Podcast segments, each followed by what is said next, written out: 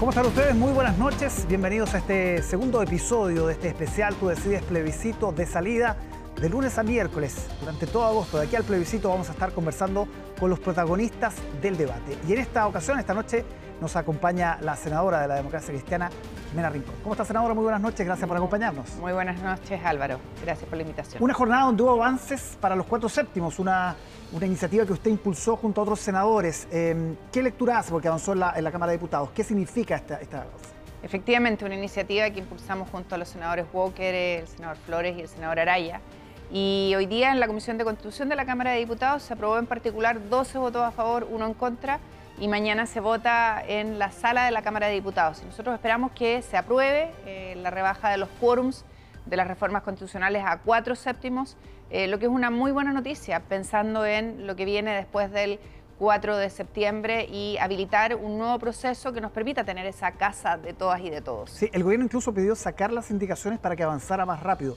ahí hay un giro, ¿no? Porque al principio el presidente incluso pidió no apoyarlo. ¿Cómo lee usted ese cambio en la postura de la moneda? Sí, efectivamente, eh, tanto el presidente como las y los diputados eh, tuvieron gestos hoy día muy importantes, se retiraron indicaciones que se habían presentado y eso permitió que se aprobara este texto, porque las indicaciones, la verdad es que estaban ya recogidas en un proyecto que también se votó hoy día en la Comisión de Constitución del Senado, que es de los senadores del Partido Socialista y del Partido eh, por la Democracia, que bajan los quórums de las leyes orgánicas, el resto de, ¿no cierto?, los quórums que habían eh, para poder habilitar las reformas que son necesarias en nuestro país. Y la señal es muy potente, no solo por el giro de la moneda, sino que porque entendemos todas y todos que tenemos que avanzar en un, eh, en un reencuentro del país. Yo creo que Álvaro, el 5 de septiembre sigue el país adelante y obviamente es muy importante que empecemos a conversar, dialogar y vayamos construyendo las soluciones que el país demanda en seguridad, en eh, incertezas económicas, el tema de la inflación, en fin, una larga lista que preocupa a hombres y mujeres en sus hogares. Ahora, uno entiende la rebaja de los quórums como una oportunidad para reformar la actual constitución, no necesariamente para hacer una nueva. O habilitar el camino para ese acuerdo que de ganar el rechazo, que es lo que yo espero, ¿no es cierto?, ocurra el 4 de septiembre, frente a un mal texto, eh, podamos habilitar el camino. Y por eso también hoy día en la Comisión de Constitución del Senado se aprobó otro proyecto que presentamos, eh, quien habla junto a los senadores Walker, el senador eh, Iván Flores y el senador Fidel Espinosa, que modifica el artículo 142 estableciendo que si gana la opción rechazo, el presidente de la República tiene que enviar una reforma constitucional democrática, paritaria, para, eh, y participativa para hacer que el proceso se reanude y que nos permita eso construir esa casa de todos, pero que logre aunar eh, a todas y a todos en un texto que nos represente. Ahora, en tiempos de desconfianza, uno dice, ¿qué garantiza que las fuerzas del rechazo estén por habilitar una nueva y no solo por reformular la que existe? claro, la misma pregunta podríamos hacernos cierto a eh, las fuerzas del gobierno que a través de sus representantes, Guillermo Tellier, eh, Gael Yomas, eh, el alcalde Chart, dicen que no hay nada que modificar de la propuesta constitucional que ha hecho la convención, que es 99% perfecta, que la verdad es que tal como está tiene que impulsarse y materializarse. Por lo tanto, yo creo que de uno y de otro lado tenemos que entender que el país merece que construyamos algo que no nos divida. Y cuando tú miras el trabajo eh, de la convención, termina el 4 de julio y hoy día estamos más divididos que antes. Eso no puede ser. Todos queríamos, una inmensa mayoría del país quería, nos jugamos por un proceso que nos permitiera construir esa casa de todos. Y al final de el camino nos encontramos con una propuesta que nos enfrenta, que nos divide, que habla de plurinacionalidad, de sistemas de justicia diferentes, que establece derechos sociales que todos queremos que no están garantizados con un recurso de protección ni con financiamiento eh, y un largo etcétera que hace que sea inviable esa propuesta, al menos a la luz de lo que nos están arrojando todas las encuestas, sin excepción. Hoy día se conoció una nueva de eh, tuinfluyas.com 5347 a favor del rechazo. De todas maneras, em, si hay un acuerdo de reformas previas que ha impulsado el propio presidente, se la ha jugado por esto, eh, no sabemos si se va a concretar. Si finalmente se llega a un acuerdo, ¿eso eh, potencia la prueba? ¿Debilita el rechazo, cree usted? El problema es que por mucho que los distintos sectores, ¿no es cierto?, digan que hay un acuerdo de ciertas materias a reformar, eh, los principales exponentes de Apruebo Dignidad y del Partido Comunista dicen que no hay nada que modificar. Y por otro lado, el texto que se pide que aprobemos el 4 de septiembre tiene candados los dos tercios, si no hay dos tercios, cuatro séptimos más plebiscito. Si son materias de los pueblos originarios, necesita consentimiento a la luz de lo que ha dicho la propia presidenta del Tribunal Constitucional. Entonces, por mucho que haya acuerdos, la verdad es que materializarlos va a ser más difícil que ponernos de acuerdo en un proceso que efectivamente nos encuentre. Se lo pregunto al revés, si no hay acuerdo, ¿se hipoteca el apruebo? ¿Es un golpe para el presidente también? Yo creo que hoy día eh, las cartas están echadas. Eh, ya sea por las declaraciones de los personeros de gobierno, insisto, el propio presidente del Partido Comunista, eh, Guillermo Tellier, los propios representantes de Apruebo de Dignidad como Gael Yomans o el alcalde Charpe en Valparaíso, sino que además por las normas que el texto trae y que harían prácticamente imposible avanzar. Solo esos hechos hacen que, por mucho que haya un acuerdo, la verdad es que sea impracticable el aprobar para reformar.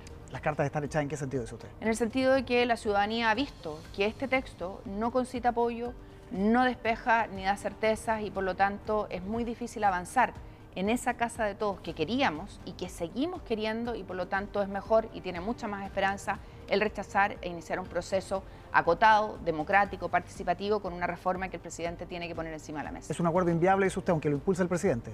Es que yo creo que por mucho que el presidente quiera impulsar un acuerdo, tiene personeros que hoy día mismo, el día de ayer, señalaban que en un 99% la propuesta es perfecta y que tiene candados de tal magnitud que va a ser impracticable su modificación. Los defensores del apruebo dicen, dicen lo siguiente, es mejor aprobar algo que existe y reformarlo que rechazar, volver a foja cero y la incertidumbre que eso implicaría incluso un año, un año y medio, si es que recogemos lo que dice el presidente que habría que hacer toda una elección de constituyentes nuevamente. Eh, ¿Cómo se responde ese argumento? Porque parece tener algo de sentido, ¿no? Tiene sentido y no tiene sentido. Tiene sentido en la medida que pensemos en que vamos a repetir el mismo proceso. No tiene sentido si pensamos que ya hay un trabajo que se hizo, están puestas las propuestas encima de la mesa, hay claridad de todos los lados de lo que no debe ir y tenemos que convenir aquellas reformas que son sustantivas para dar certeza en materia de seguridad. Esta propuesta no las da, no hay estado de excepción y piénsate, piensa que es curioso. El presidente está pidiendo que renovemos un estado de excepción para Biobío y la Araucanía y está poniendo un nuevo estado de excepción en los ríos. Esa herramienta no la tiene el texto. No tenemos certeza en materia de Fuerzas Armadas. Artículo 299. solo pueden intervenir en caso de invasión externa. Y eso no es un tema menor. Eh, por lo tanto, te hago una lista de cosas que eh, no tienen acuerdo, que ha sido muy difícil construirlo en la convención y por lo tanto yo creo que hoy día tenemos un camino avanzado respecto de lo que creemos que hay que consensuar y de las cosas que hay que dejar atrás. por lo tanto, un nuevo proceso acotado en el tiempo con eh, constituyentes elegidos democráticamente, paritariamente, en eso yo al menos no voy a ceder porque creo que las mujeres tienen que estar en igualdad de condiciones que los hombres y nos podría permitir en vez de empezar un largo camino de dos, dos años y medio, tres años de normas constitucionales, más de 50 normas transitorias, con una serie de normativas a implementar para un texto que no recoge el acuerdo, la verdad es que puede ser más corto. Eh, este ¿Paritario y con pueblos originarios también? Con representación de nuestros pueblos originarios, por cierto. ¿Como fue en acá o distinto? En la proporción de los electores. Yo creo que eso es obviamente eh, correcto para que sean representados en igual proporción que los no originarios. ¿Se les sobre representó el proceso que acaba? Sin lugar a dudas, si piensas que eligieron 17 escaños y solo votaron 230 mil y por lo tanto entraron a representar eh, a mucha menos gente que eh, la que representaban los no originarios. ¿Vio la franja del rechazo? No pude verla hoy día. Mm, la, mm, aparece Gaspar Rivas, que es un nombre que generó algún tipo de controversia. ¿Qué le parece que aparezca un nombre que, digamos, no genera tanta coincidencia?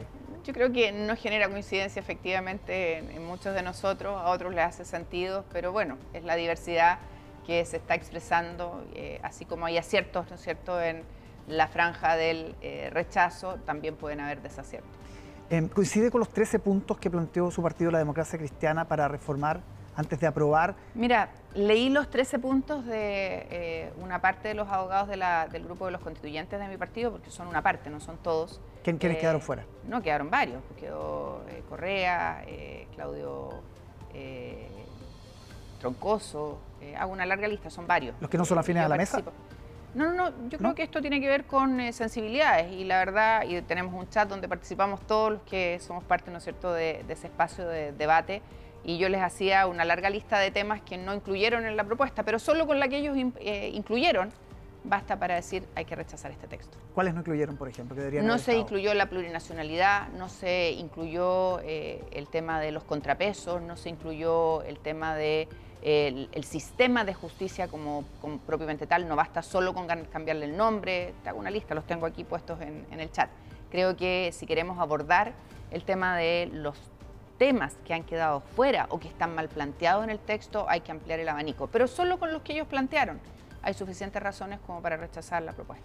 ¿La representa más estos 13 puntos incompletos de la ADC o lo que presentó Chile Vamos? Yo creo que lo de Chile Vamos es solo una anunciación de principio eh, y obviamente tienen que mejorar eh, la apuesta de lo que ellos están dispuestos a comprometerse para un texto que nos reúna a todos y a todas. Y creo que esa es una discusión que obviamente hay que dar. ¿Esperaría de ellos un documento más preciso, con, precisiones, digamos? Esa es una gran duda, porque así como eh, hay expectación, ¿no es cierto?, sobre lo que puedan acordar los partidarios del gobierno en torno a lo que están dispuestos a modificar, eh, si va a ser suficiente o no. Eh, probablemente lo que Chile Vamos plantee va a generar la misma duda y la misma incerteza cuánto de eso eh, es real. Y yo creo que obviamente hay que esperar a que todos y todas se pronuncien. Lo concreto es que tenemos una propuesta encima de la mesa que nos divide, que no logra consensuar eh, la mayoría en el país y que tiene muchas incertezas partiendo por esta plurinacionalidad que nos divide y no nos une. Siempre la nombra al principio la plurinacionalidad. ¿Eso es lo que más ruido le hace? Porque creo que es una de las cosas que más ruido hace si está unida a los sistemas de justicia, si está unida a la estructura de gobiernos regionales autónomos, gobiernos comunales autónomos, autonomías indígenas, y van generando una división que no logra aunar las voluntades y salir adelante. Para cerrar lo de la ADC, ¿debería eh, sumarse un acuerdo? Porque hay varios puntos que coinciden, por ejemplo, con lo que ha planteado el PPD, lo mismo que usted ha mencionado, eh, en, el PS, en general en socialismo democrático, los antiguos socios de la concertación. ¿Debería sumarse la ADC, aunque no es partido de gobierno? Yo creo que hay que partir por... Eh, eh, hacer una reunión de todo el equipo de constitucionalistas del partido para consensuar una lista. De hecho, la democracia cristiana en su grupo de constitucionalistas entregó un documento al partido donde hay acuerdos y disensos y en ese documento que se hizo público hoy día, que yo no conocía sino hasta hoy, eh, falta un montón de eh, antecedentes que tienen que estar puestos encima de la mesa. Usted junto al senador Walker, el expresidente Frey, están enfrentando un proceso en el Tribunal Supremo por apoyar... el constituyente Chain. Chain también, por eh, apoyar el rechazo. Em, ¿Qué pasa si finalmente termina con la expulsión de ustedes? ¿Se ha puesto en ese escenario? A ver, primero nosotros hemos contestado eh, el traslado que nos dio el Tribunal Constitucional, el Tribunal Supremo de la Democracia Cristiana. Hemos señalado que eh, desde el punto de vista formal no existen como tribunal, son a lo más una mera comisión eh, y obviamente creemos que eso hay que resolverlo antes de entrar al fondo. Y respecto del fondo, el voto de minoría del eh, Tribunal Supremo eh, da los argumentos de que la libertad de conciencia requiere libertad de expresión. Y eso es parte de los derechos humanos de las personas, más aún cuando se trata de representantes elegidos en elección popular. y yo voy a defender siempre la libertad de expresión porque me parece que es un derecho fundamental. Pero se imagina fuera del partido, ya sea por una expulsión o por una decisión lo propia. Lo he dicho, Álvaro, lo he dicho siempre y lo digo hoy día aquí. Yo de la democracia cristiana no me voy a ir. Eh, si me expulsan eh, y si me expulsa un tribunal que está caduco, obviamente voy a ejercer eh, las acciones que corresponden porque se están transgrediendo mis derechos como militante y creo que eso no se puede permitir en mi caso ni en ningún otro. Si no pasa eso, sigue la convivencia, ¿cómo se realma el partido después de este, este quiebre? ¿no? Porque es uno de los partidos donde se ve más claramente la división entre, entre y rechazo. El resto se ha ordenado más o menos. Se tiene que rearmar eh, a partir de las convicciones y de entender que eh, un partido político no puede renunciar nunca, jamás, eh, un partido político democrático, a la libertad de expresión. Creo que ese es un derecho fundamental, esencial y por lo tanto no se le puede negar a nadie, menos a un militante. Si existe convicción respecto de aquello, creo que podemos eh, recomponer y reanudar eh, la convivencia al interior del partido. Pero yo, y lo he dicho siempre, no voy a renunciar a mis convicciones, menos cuando renunciar a aquellas significa afectar a la ciudadanía. Después de la plurinacionalidad, ¿cuál es el aspecto que más ruido le hace al sistema de justicia? Los sistemas de justicia, la organización eh, política del país, el que los derechos sociales que se dice garantiza el texto no tienen recursos para ser financiados y no tienen recursos de protección para poder ejercerlo. Le estamos diciendo a la ciudadanía que frente a una ausencia de respuesta de un derecho de salud, por ejemplo, que es algo tan importante, va a tener que reclamárselo al Estado en una acción de tutela en un tribunal de primera instancia. Eso significa más de dos años de tramitación eh, y con suerte lo va a obtener con el Consejo de Defensa del Estado defendiendo al Estado al frente. Creo que estamos prometiendo a la ciudadanía cosas que no le estamos garantizando efectivamente y eso me parece muy grave. Em, las cartas están hechas, me quedo dando vuelta la frase. ¿Usted siente que ya el, resultado está listo, que, no hay que la prueba no lo va a remontar? Yo creo que los argumentos eh, de unos y de otros están encima de la mesa. Los argumentos eh, de la prueba se han tornado en eh, descalificación en torno a que uno está con la derecha, que uno defiende la constitución del 80, cuando lo que defendemos o discutimos es un texto, un texto que puso la convención encima de la mesa y ese texto, en el análisis profundo, detallado eh, de cada uno de nosotros, de los equipos con los que trabajamos, es un mal texto que no asegura democracia, que no asegura unidad, que no nos permite desarrollarnos como país. Y qué mejor ejemplo, Álvaro, el hecho de que eh, en octubre del 2021 casi el 80% de los chilenos dijo que la constitución actual no nos representaba y que queríamos una nueva. Y después de más de un año estamos eh, en el país como comunidad enfrentados en una y otra posición. No logramos sentirnos todos eh, contentos, representados, unidos en torno a una propuesta.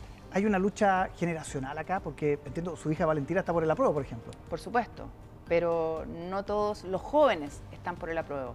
Y cuando uno va viendo los datos eh, de las encuestas se da cuenta que muchos jóvenes muchos jóvenes y muchas personas más jóvenes que yo entienden que esta no es una buena propuesta y que están absolutamente convencidos, igual que yo, que tenemos que tener una nueva constitución, pero no esta. Lo último, el papel que ha jugado el presidente Boric, ¿cómo lo evalúa?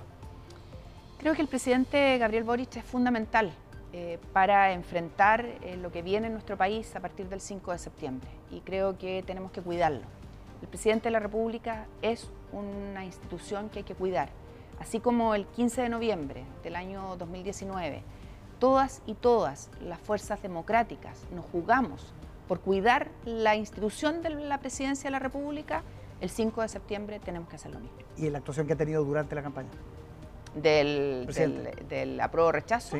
Creo que el presidente eh, ha sido el jefe de campaña de la opción apruebo eh, y es legítimo que lo haga. Eh, yo creo que independiente de su opción, el 5 de septiembre el país sigue adelante y necesitamos acompañar al presidente en lo que viene. Bien, senadora Jimena Rincón, muchísimas gracias por acompañarnos esta noche. A ti. Muchísimas gracias a ustedes también por acompañarnos en este segundo episodio de Tú Decides Plebiscito de Salida. Mañana nos reencontramos con más entrevistados protagonistas del debate constitucional. Que esté bien, buenas noches.